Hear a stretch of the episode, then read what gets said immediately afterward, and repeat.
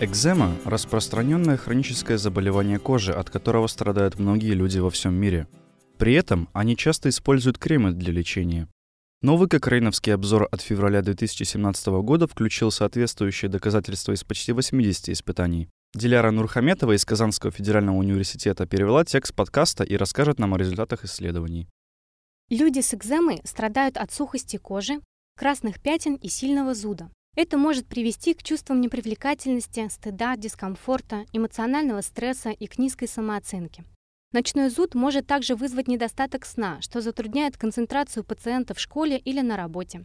В целом, экзема может оказывать значительное негативное влияние на качество жизни, и важно найти эффективные методы лечения. Сухая и зудящая кожа, обусловленная экземой, делает очевидным использование увлажняющих кремов, их широко назначают при экземе, что считается краеугольным камнем ее лечения. Тем не менее, необходимо знать, действительно ли увлажняющие средства полезны и безопасны, и может ли один увлажняющий крем быть предпочтительнее другого. Применение увлажняющих кремов требует времени.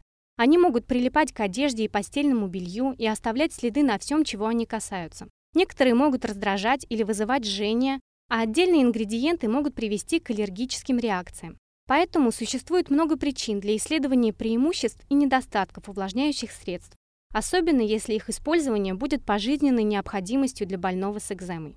Авторы выражают надежду, что этот кокрейновский обзор поможет людям принимать решения об использовании смягчающих и увлажняющих средств.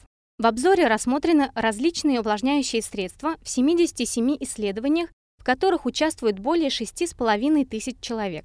Качество доказательств варьирует от очень низкого до высокого, но чаще от низкого до умеренного. Возраст участников варьировал от 4 месяцев до 84 лет, а степень тяжести экземы в основном от легкой до умеренной. В большинстве исследований непосредственно сравнивали два увлажняющих средства, что предоставляет информацию о том, который из двух более эффективен, но не сообщает, действительно ли увлажняющий крем полезен. Переходя к выводам, Авторы подчеркивают, что большинство увлажняющих кремов уменьшают тяжесть экземы, однако степень этого уменьшения обычно не является достаточно значимой для людей с экземой. По сравнению с отсутствием увлажняющего крема, увлажняющие средства уменьшали число обострений и увеличивали время до обострения, что является клинически значимыми результатами.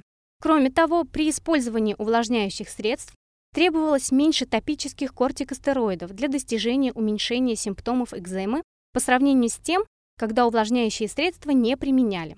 Большинство исследований не предоставили адекватной информации о неблагоприятных событиях.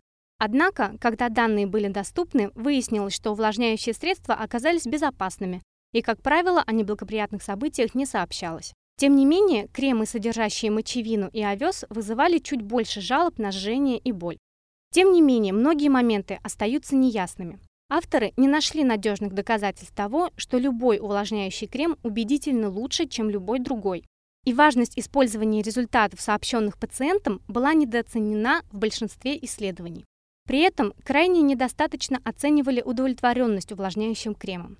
Также неясно, какой увлажняющий крем является наиболее подходящим и предпочтительным при острой и хронической экземе.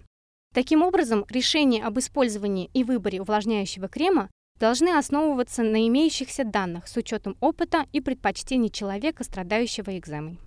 Если вы хотите больше узнать об общих результатах обзора и подробностях большего числа включенных исследований, вы можете найти полный отчет в интернете. Просто зайдите в библиотеку Cochrane по адресу cochranelibrary.com и выполните простой поиск «Увлажняющие средства при экземе».